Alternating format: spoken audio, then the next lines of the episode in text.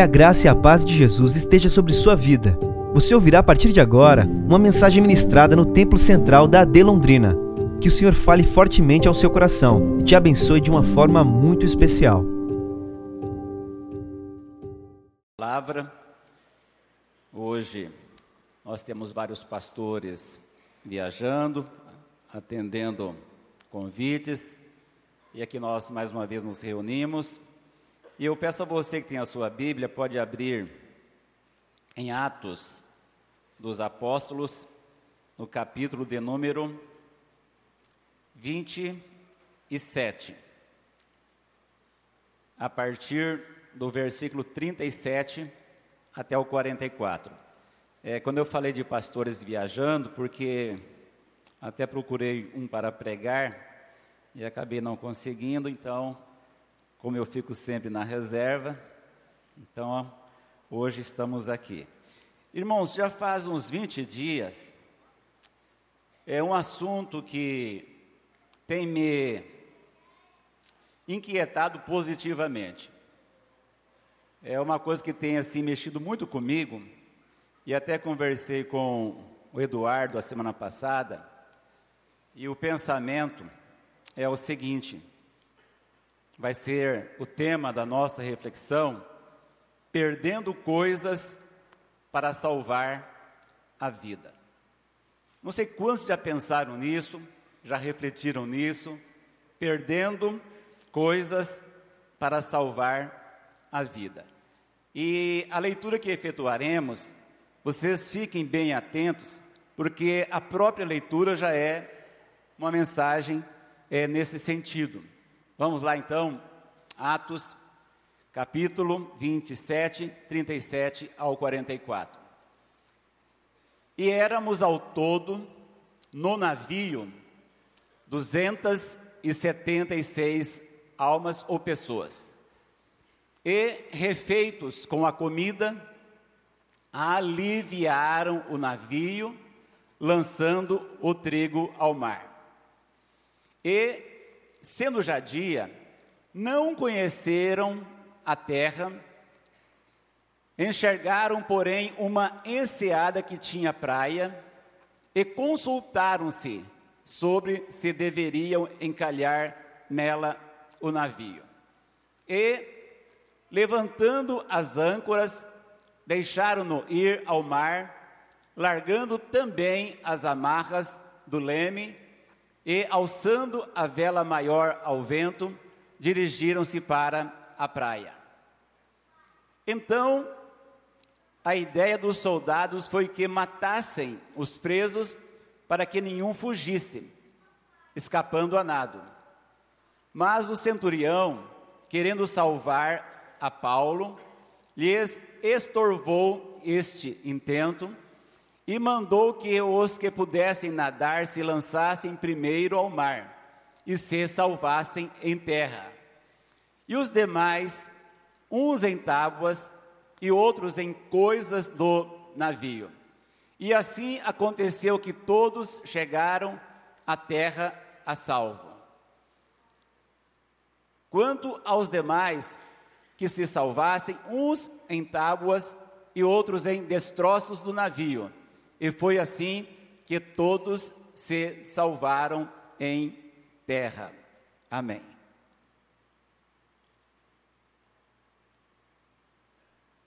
Vocês já perceberam na leitura essa forma de expressão de Paulo, e Atos foi escrito por Lucas, e o que nós aqui percebemos nitidamente é um texto que fala perdendo coisas para salvar a vida.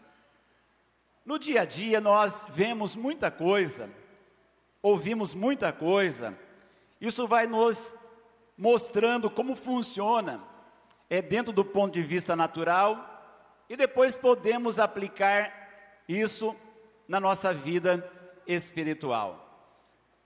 Quantas e quantas vezes nós já vimos em televisão, já ouvimos em rádio e outros meios de comunicação, a orientação é de segurança quando alguém é abordado por um ladrão.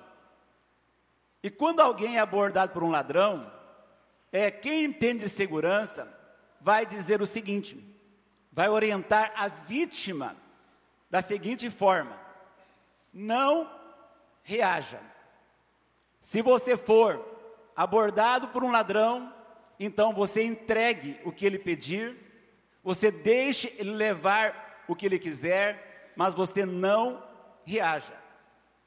Tanto que daí surgiu uma expressão que todos nós também já ouvimos. Que expressão é essa? Vão-se os anéis e ficam o que? Os dedos. Vão-se os anéis e ficam os dedos. Essa expressão popular se reflete a escolha pelo mal menor. Perde-se o secundário, gente. É uma coisa bem óbvia. Perde o secundário, mas preserva-se o primário. O mais importante é a vida. Coisas é uma questão que você vai entender a minha colocação. As coisas são recuperáveis. As coisas são readquiridas. As coisas podem retornar. As coisas podem ser restituídas. Porém, a vida, quando vai embora, não consegue mais ser recuperada. Então, esse texto mostra para nós essa forma que eu quero aqui nesta noite compartilhar com vocês, perdendo coisas para salvar a vida. E o primeiro que eu quero aqui compartilhar com vocês é um destino para ser atingido. Todos nós aqui, gente, todos, sem exceção, nós temos um destino. E quando falo destino, nós temos um alvo na vida, nós temos um objetivo na nossa caminhada. E Paulo, logicamente, não foi diferente. Paulo tinha um planejamento, ele tinha uma programação, e o destino dele era ir à grande metrópole que era a capital romana.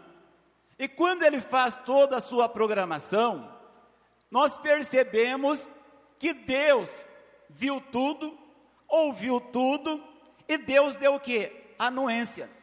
Aquele roteiro de Paulo para ir a Roma, Deus estava chancelando, Deus estava aprovando.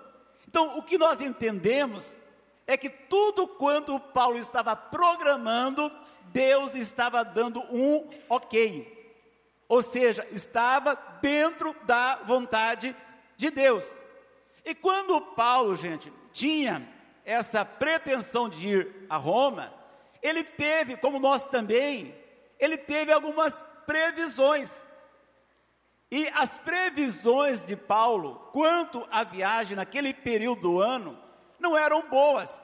Estava para iniciar o inverno.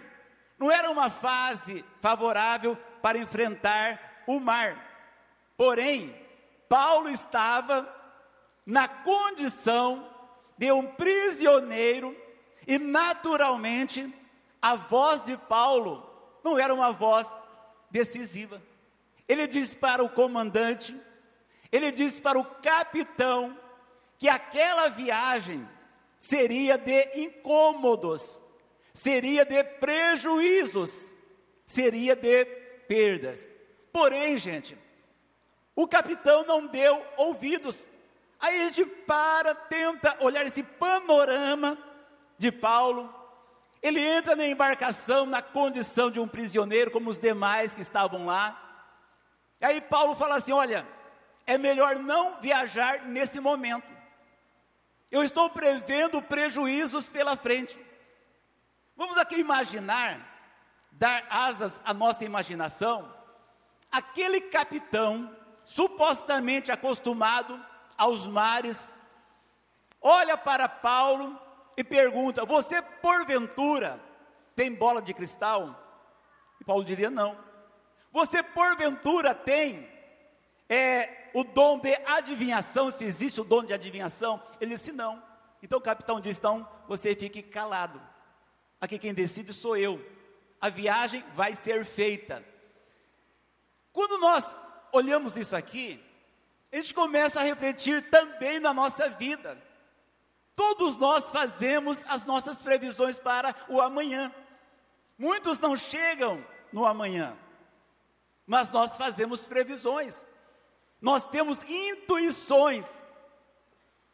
E em alguns momentos, sejamos bem francos, as previsões que nós temos, elas nos assustam. E se nós pudéssemos, escaparíamos daquilo que supostamente nós vamos enfrentar. Gente, previsões, muitas delas falham. As intuições falham, mas também há muitas previsões que se tornam reais. E nesse caso aqui de Paulo, ele não tinha a opção de desistir, de recuar. Ele só tinha duas opções: ir avante ou ir em frente.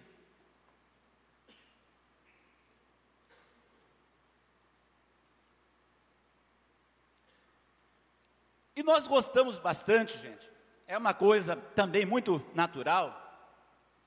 Às vezes, na solidão, nós fazemos na nossa cabeça é muitas e muitas programações.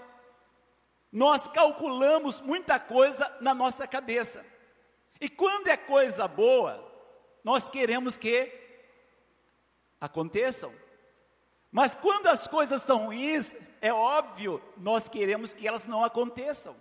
Mas nós não temos domínio sobre o amanhã. Não sabemos o que enfrentaremos amanhã. Então Paulo sabia que entraria naquela embarcação. Paulo, gente, tinha de Deus uma palavra de confirmação. E ele então vai entrar na embarcação sabendo que vai ter problema. E a previsão dele se tornaria realidade. E no meio da viagem, a tempestade foi implacável. Coloca para nós aí Atos 27 e o versículo 20, e preste atenção nesse versículo. Olhem aí. E não aparecendo, havia já alguns dias, nem sol, nem estrelas, caindo sobre nós grande tempestade, dissipou-se afinal toda a esperança de salvamento. Você já viveu algum momento, no sentido literal, de não ver sol e não ver estrelas por alguns dias? Aqui ele está dizendo três dias, mas mais à frente nós veremos que ele chega a dizer para o pessoal que está na embarcação, que já fazia 14 dias que as pessoas estavam tão assustadas, tão angustiadas, que ninguém comia nada, gente. Quando nós olhamos isso aqui, nós pensamos o quê? De vez em quando na nossa vida pessoal, familiar, seja como for, nós temos a sensação que a vida está tão nebulosa, tão escura, a tempestade é tão cruel que nós perdemos o rumo. Como foi no caso desses marinheiros. Eles não sabiam mais o norte nem sul, não sabiam para onde estavam indo, porque hoje nós temos as embarcações com equipamentos modernos, ultra evoluídos, mas naquele tempo eles não tinham, se baseavam pelo sol, e ali eles percebiam nitidamente que estavam sem direção, não sabiam para onde estavam indo. E vamos aqui confessar nesta noite, quantas vezes na vida nós já tivemos tantas turbulências na vida e nós perdemos o rumo. Quantas vezes você já falou ou já ouviu alguém dizendo: já cheguei a perder o rumo da minha vida?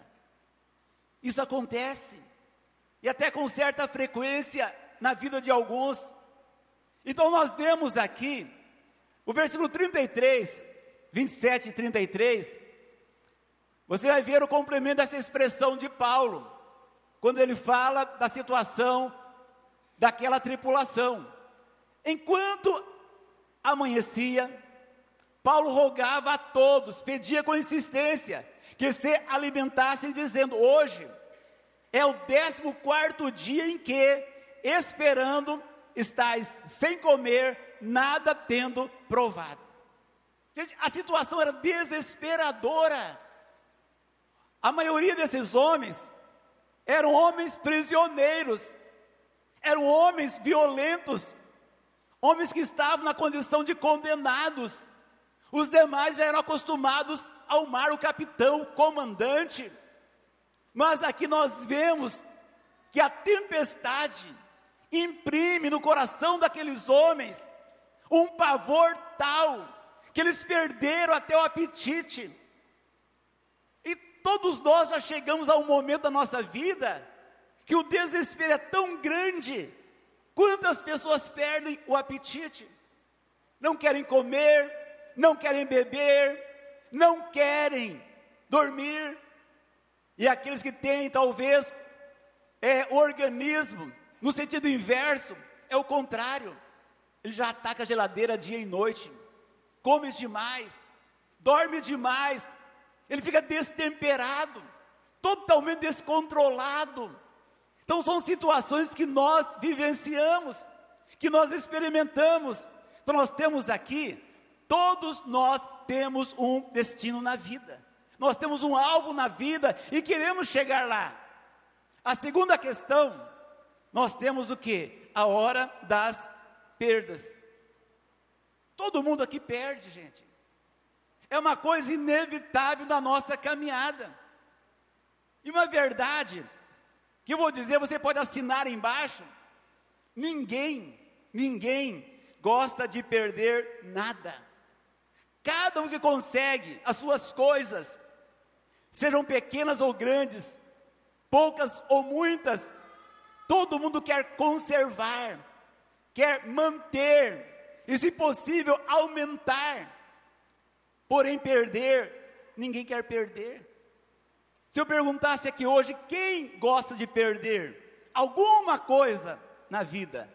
Tenho certeza que ninguém se atreveria a se manifestar dizendo que gosta de perder alguma coisa. Então, concluímos o quê? Que tem perdas que são, gente, dolorosas. Tem perdas que são traumáticas. Tem perdas que talvez nunca mais você consiga recuperar. E nós temos que aprender a lidar com isso. E como lidar com isso? Vamos olhar aí Atos 27 e o versículo 18. Coloca para nós aí 27 e 18.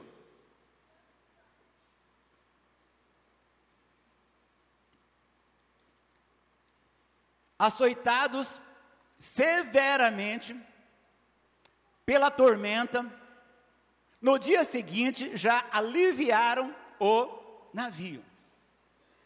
Coloca aqui, gente, a princípio, aliviar o navio está dizendo a armação, equipamentos. Coloca o versículo 38 para nós. 27 e 38. E, refeitos com a comida, aliviaram o navio, lançando o trigo ao mar. Vocês estão vendo que são momentos de perdas. A princípio, o próprio navio, ele tem seus equipamentos, mas tiveram que arrancar parte da armação para aliviar o navio.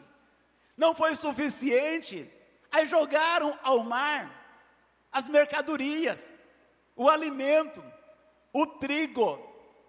Isso são perdas. Agora, ouça bem uma coisa aqui. Eu quero que você raciocine bem comigo. É como algumas perdas acontecem na nossa vida. A primeira, gente, pode ser uma perda provocada por um acidente. Quantos aqui já tiveram perdas ocasionadas por acidentes. São perdas inesperadas. Acidentes são repentinos. Um descuido e acontece. Então a primeira perda é perda provocada por um acidente. A segunda perda é a perda ocasionada por um furto. Eu creio que todos nós já fomos furtados em alguma coisa. E quando nós somos furtados, o que aconteceu naturalmente, gente? Foi subtraído algo sem você ver. Você não enxergou nada, não presenciou nada. A verdade é, você ficou sem aquele objeto. Então, o segundo tipo de perda pode ser através de um furto. Um terceiro tipo de perda pode ser a perda ocasionada por um assalto. Alguém chega em você com um revólver, uma outra arma qualquer, e dá voz de assalto, e você está diante daquele cenário, e você não pode fazer nada, você se sente impotente, e naquele momento, você não pode fazer nada para evitar aquele roubo. Porém, gente, tem uma quarta forma de perda. Eu quero que você entenda a minha colocação e vou mostrar pela Bíblia que tipo de perda é essa? A perda programada. Será que alguém aqui, de maneira sensata, de maneira coerente, alguém aqui já fez essa programação? Eu vou perder esse tipo de coisa. Eu vou ter algumas perdas na minha vida. Eu vou me preparar para perder. Quem aqui faz isto, gente? Eu acho que quase ninguém faz. Que é uma coisa antinatural contrário ao nosso bom senso. Mas nesta noite, eu quero que você entenda exatamente isso.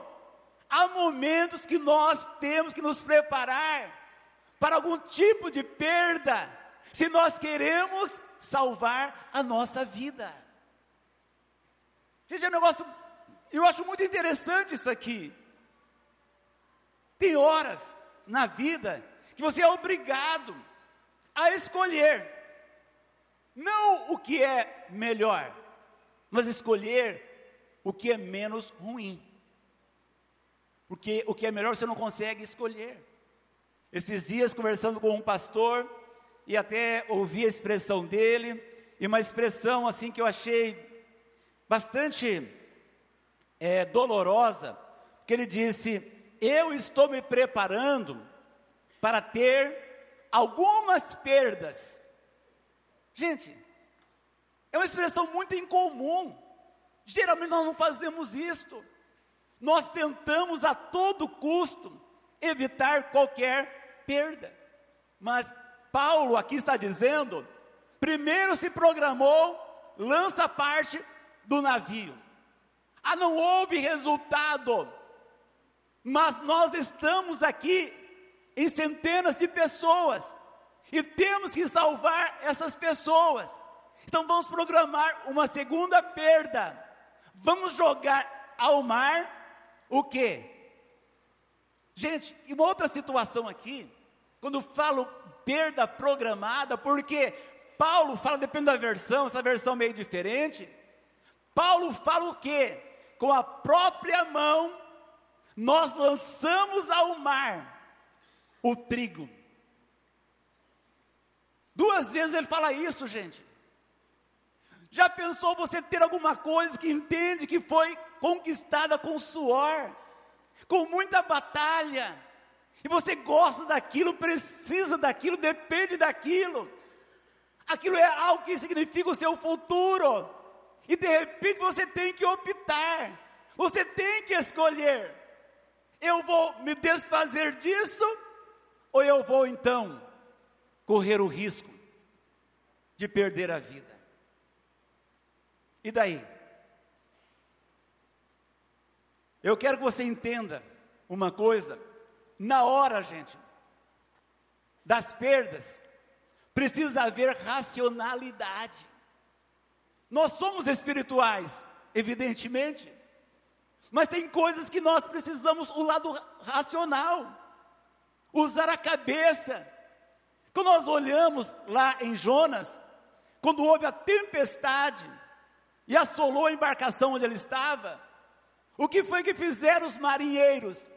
Eles começaram a jogar as mercadorias no mar, para que o navio fosse aliviado e eles continuassem a viagem. Gente, é uma questão racional. E às vezes nós somos espirituais e não chegamos a essa conclusão. Se alguma coisa está ameaçando a sua caminhada, alguma coisa está afetando o seu futuro, reveja, recalcule, reprograme e chegue a uma conclusão que você precisa obrigatoriamente se desfazer de alguma coisa para você não ter prejuízo amanhã e seja pior do que o prejuízo de hoje. Então, aliviar o navio. Aí, uma outra coisa, seja na questão de Jonas, na questão de Paulo quando ia para Roma, e é uma questão que eu quero hoje trazer para vocês, nessas horas de turbulências, nas horas onde você é ameaçado naufragar, se afundar, aí você tem duas opções. Você vai se afundar com as coisas, vejam bem, você pode se afundar com as coisas e tudo mais, ou então, você tem uma segunda opção: aliviar e salvar a vida. Aí você pode dizer: eu vou tentar manter tudo, manter todas as coisas, não vou me desfazer de nada. Você tem essa opção. Porém, se você afundar, se você naufragar, você não vai sozinho. Muitas pessoas que estão nesse barco, nessa embarcação, essas pessoas irão com você, se afundarão com você, porque elas estão escoradas em você, elas têm você como um referencial de vida. Gente, é um negócio seríssimo.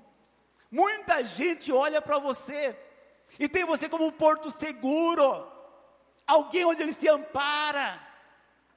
E se você se afundar, mais pessoas irão com você. É necessário a gente fazer balanços, avaliações. Uma outra coisa, coloca para nós aí, é Atos, capítulo de número 27 e versículo 22.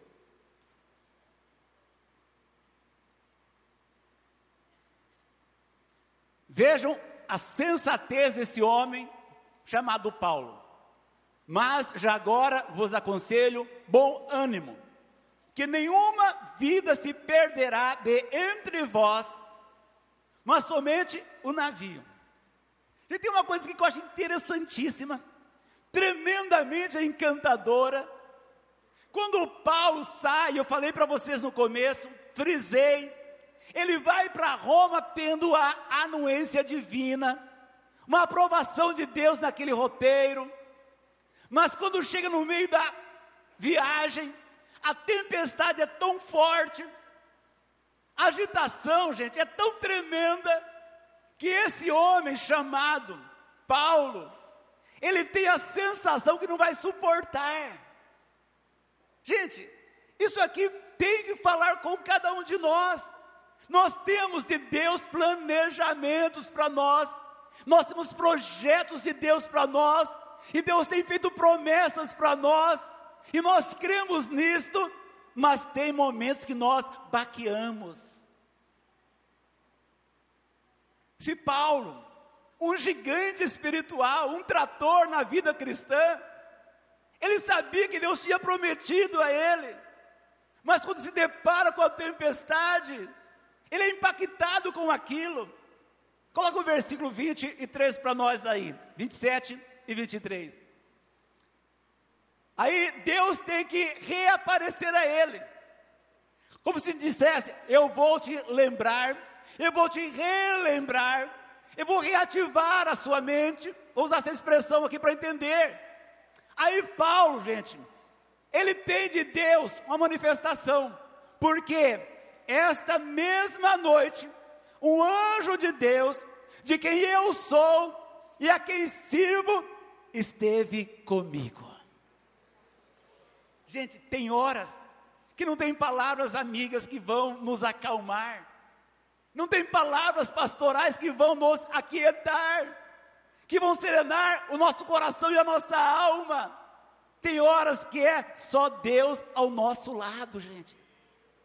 E aqui Paulo, ele faz uma afirmativa: Deus esteve comigo nesta noite.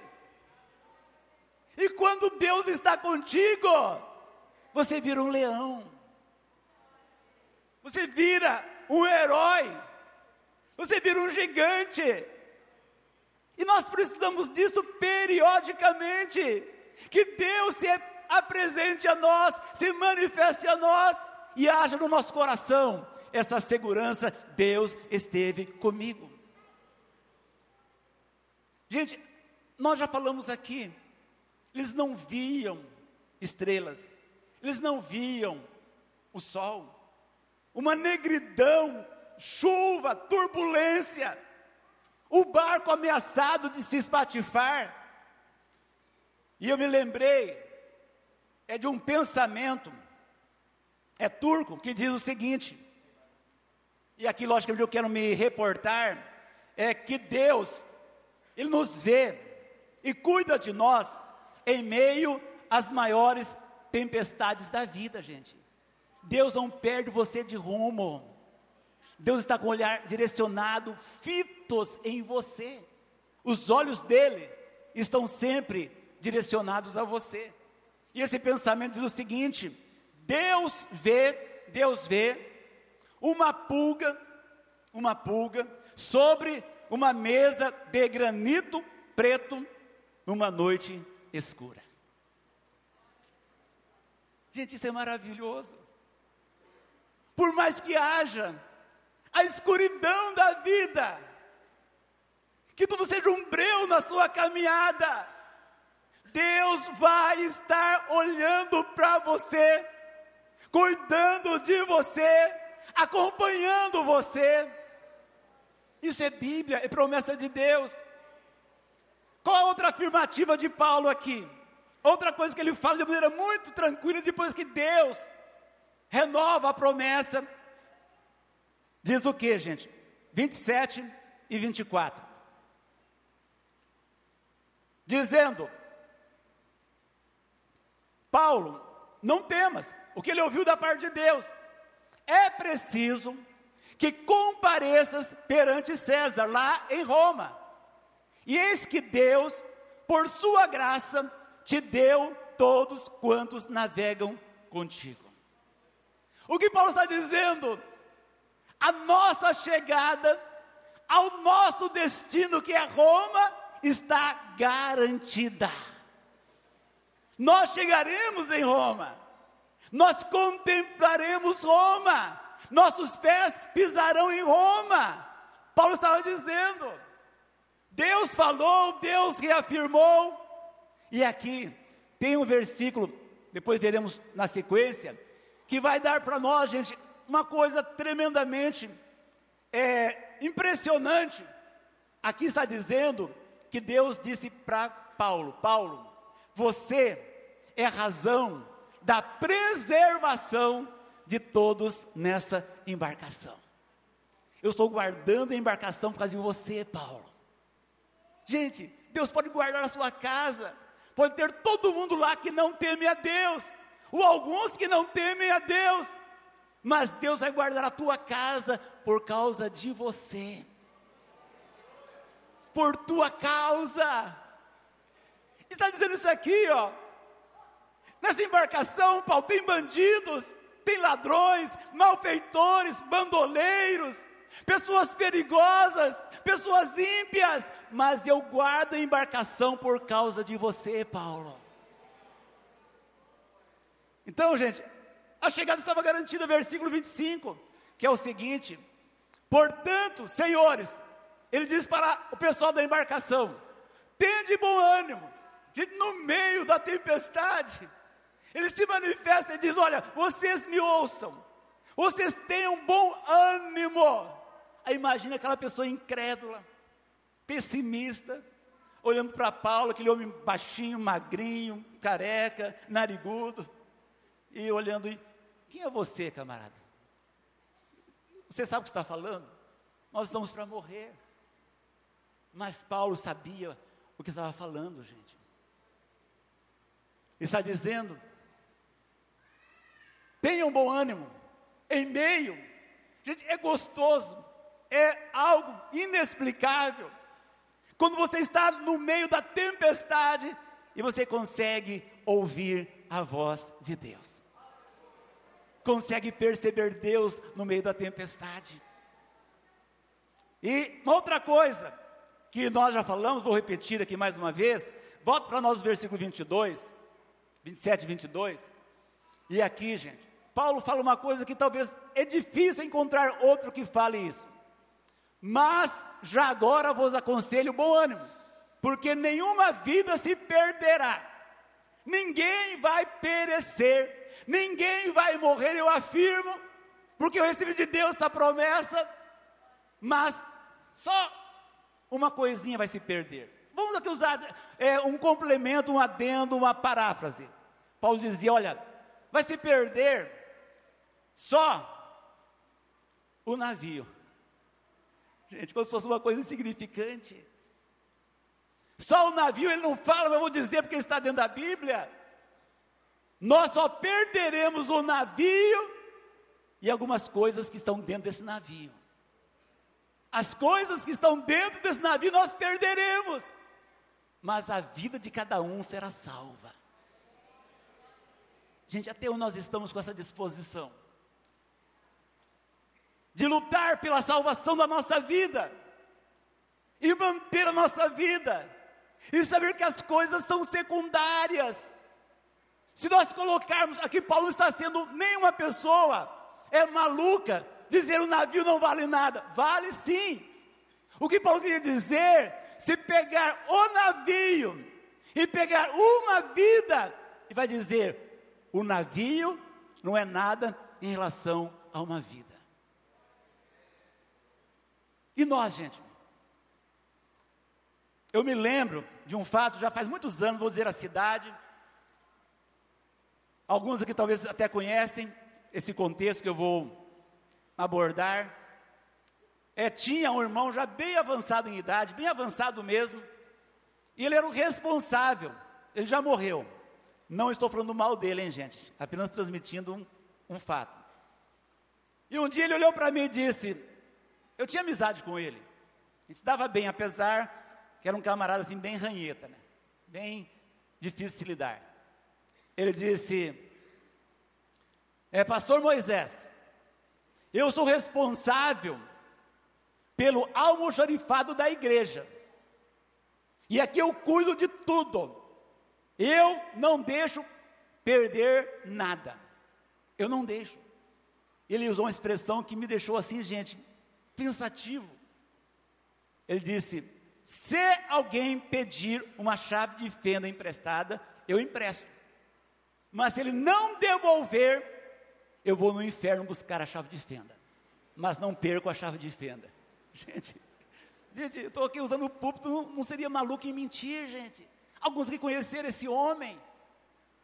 Então vejam onde vai a insensatez da pessoa. Não existe nada, nada nesse mundo que venha valer mais do que a tua vida. As coisas são recuperáveis, mas a tua vida, se for embora, nunca mais será recuperada nessa vida. Então, eu quero caminhar para o final, gente. E quero dizer para vocês que Paulo teve aqui uma parada obrigatória. Houve a tempestade, perderam tudo, vocês viram ali. Alguns usaram tábuas do navio, pedaços, destroços para a salvação. Mas é verdade que todos eles chegaram é numa ilha. E Paulo, com todos que estavam na embarcação, foram acolhidos pelos moradores da ilha de Malta. Aí você olha, Deus tem uma promessa para o camarada Paulo, ele está indo para Roma fazer a vontade de Deus, na direção de Deus, debaixo da proteção divina, os cuidados do Senhor. Aí chega a perder tudo, tudo, a mala, documentos, pertences pessoais. Aí chega naquela ilha, é acolhido com pessoas que perderam tudo na vida, talvez por alguém olhado como coitadinho, no caso de Paulo. E aí eu quero que você dê uma refletida comigo. E a minha pergunta é a seguinte: o que Deus queria fazer em meio a tudo aquilo que Paulo estava enfrentando? Qual era o propósito de Deus? E é bom que nós saibamos, gente, embora é uma coisa bem infantil, Deus não brinca com ninguém, Deus usa ninguém para se divertir. Deus não se escarnece de ninguém. Deus, Ele trata todo mundo como deve ser tratado. Não precisa ser ensinado como tem que tratar cada um de nós. Aí você começa a fazer essas indagações. Quando nós enfrentamos tempestades na vida, e talvez temos perdas e perdas e mais perdas, e dizemos: Eu estou colecionando perdas insucessos, reveses, infortúnios. Aí você para, se você é temente a Deus, serve a Deus, está na direção de Deus, dê uma paradinha e tenha certeza que Deus tem algo a fazer nisso tudo. O que Deus queria naquilo tudo? Sabe o que Deus queria, gente? Tempestade, pânico, perdas, o que Deus queria? Havia uma ilha chamada Malta. E naquela ilha havia muita gente precisando de Deus, necessitando de Jesus. Coloca para nós aí Atos 28 e o versículo 7.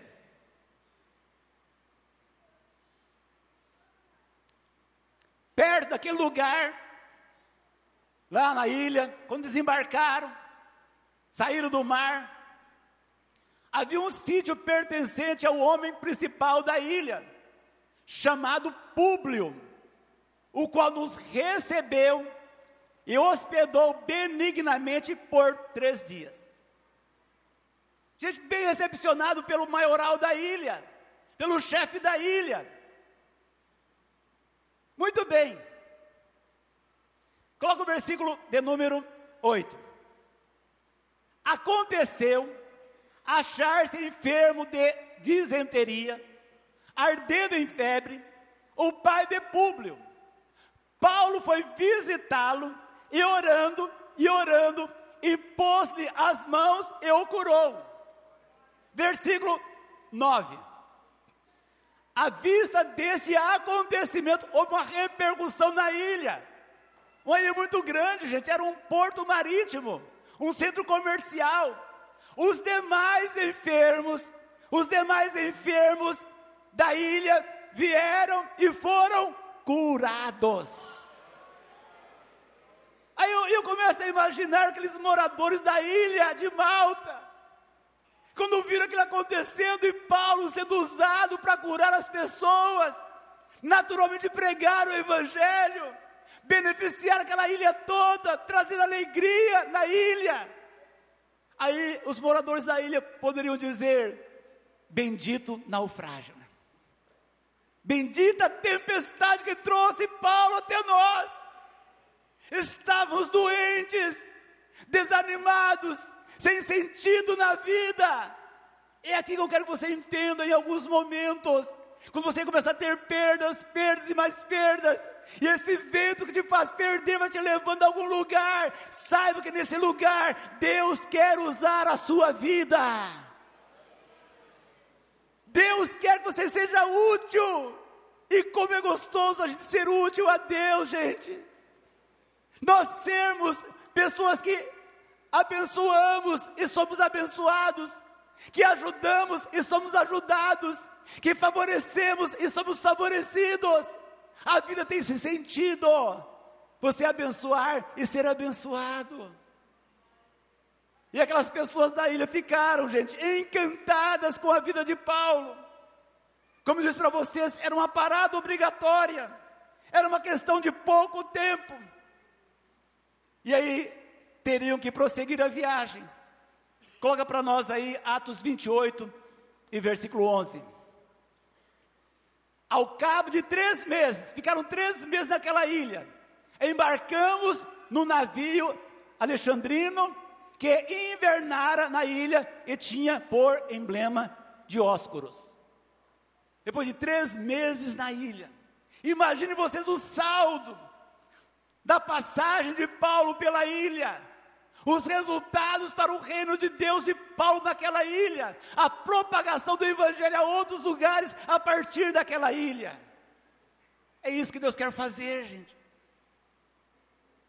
E o versículo de número 10, volta aí, 28 e 10, que é o versículo anterior. E aí você vai ver que coisa, como Deus é tremendo. Chegaram na ilha, só com a roupa do corpo. Imagino que pelo menos tinham uma roupa. Depois de três meses naquela ilha, todos eles, não só Paulo, vejam como eles foram beneficiados daquela ilha, os quais os moradores da ilha nos distinguiram com muitas honrarias, muitas honrarias. E tendo nós de prosseguir viagem, o alvo final era Roma, nos puseram a bordo tudo, tudo o que era necessário, gente. Honrados e abençoados. A providência divina quando nós jogamos fora, em algum momento, por questão de circunstâncias da vida, nós somos obrigados a optar: eu me desfaço disso, eu abro mão disso, mas eu vou ter a vida, e tendo a vida, eu vou ter a restituição da parte de Deus, gente. Está vendo como é que é? Essa matemática divina, ninguém perde com Deus, só ganha com Deus. Aleluia. E a chegada em Roma, 28 e 16. 28 e 16. Uma vez em Roma, foi permitido a Paulo morar por sua conta. Chegou lá em Roma, olha, mas você não vai lá, não vai ter audiência, não vai ter condenação, não vai ter martírio. Ele ficou como prisioneiro, gente, mas foi permitido a Paulo morar por sua conta, tendo em sua companhia o soldado que o guardava como dizer, uma segurança para Paulo, gente. Gente, eu vou terminar. Existe uma uma narrativa que diz o seguinte: lá na floresta havia um macaquinho que durante o dia ele começou a correr pela mata, de um canto para o outro, voltava, ia. O sol brilhando na floresta. Ele chega num certo lugar, ele vê no chão uma cumbuca. E ele fica curioso em ver a cumbuca. E quando vê a cumbuca, olha dentro da cumbuca e vê que dentro da cumbuca tem algo brilhante, uma pedra brilhante. E ele, quando vê aquilo, aquele macaquinho, ele mete a mão dentro da cumbuca e pega o objeto brilhante dentro da cumbuca, aquela coisa que brilhava. E naturalmente, quando ele bota a mão, chega lá dentro, ele abre, pega o objeto, vai arrancar a mão, com o objeto dentro da mão, ele não consegue tirar a mão de dentro da cumbuca. E ele não tem inteligência. Ele fica ali se batendo. E vai para cá, vai para lá. E o tempo vai passando. Ele não consegue tirar a mão de dentro da cumbuca porque está com o objeto preso. Tem uma coisa brilhante na mão dele, ele não quer abrir mão daquilo, ele vai se batendo, se batendo, o dia vai terminando, a noite chega, e ele está cansado, ele não consegue mais se movimentar, e ele quer subir na árvore para se proteger dos animais selvagens, ele não consegue por quê? Ele está cansado, e na sua mão tem uma cumbuca, E ele está com a mão dentro da cumbuca. Ele não consegue subir na árvore. Então ele cansado, exausto, ele se assenta no pé de uma árvore para dormir, para passar a noite. E aí imagina o que aconteceu naquela noite, gente. Uma fera selvagem veio e o devorou. Por quê, gente? Ele não quis abrir mão de uma coisa que ele tinha apanhado. Ele perdeu a vida e perdeu a coisa brilhante. Será que nós não temos esse risco? Nos debatemos. Nós precisamos de que Deus nos ilumine, gente. A nossa vida é preciosa, valiosíssima. E as coisas, por mais que sejam acumuladas neste mundo, por mais que se amontoem, elas não poderão equiparar ao valor da sua vida. No começo da caminhada, eu li para vocês aqui, o versículo inicial que nós lemos aqui, foi o versículo de número 37. Quando se lembram quantas pessoas entraram na embarcação? Hã? 276 pessoas entraram na embarcação, contando com Paulo, capitão, comandante, prisioneiros. A gente ouve, não sei quantas semanas depois, a turbulência no mar, agitação, tempestade. E eles tiveram gente, um naufrágio, perderam as coisas, perderam o navio, foram para a ilha, três meses na ilha. E quantas pessoas chegaram em Roma? 276 pessoas. Nenhuma pessoa se perdeu, gente. Nenhuma. E a minha pergunta é a seguinte: quantas coisas, quantas coisas eles tinham no início da viagem, Paulo e os demais, com certeza muitas coisas, malas, pertences, objetos, quem sabe dinheiro. Aquelas coisas ficaram para trás, gente, se perderam durante o naufrágio. Eu não sei dizer quantas coisas eles tinham quando chegaram em Roma, mas eles tinham, porque eu li para vocês, que na ilha proveram o que eles precisavam honraram eles. E eu quero então concluir dizendo o seguinte: quantas vidas iniciaram com a gente a caminhada? E quantas estão conosco no dia de hoje, ao nosso lado? Talvez pessoas que Deus nos deram para que sejam e fossem cuidadas, que nós fôssemos referenciais para elas, amparos. Quantas? E aí outra pergunta: quantas coisas nós temos acumulado? Quantas coisas nós temos ajuntado? Será que nós ajuntamos mais pessoas? Preservamos mais as pessoas? Ou ajuntamos mais coisas? Mas nesta noite, gente, como eu disse no início, perdendo coisas para salvar a vida. Vamos ficar em pé?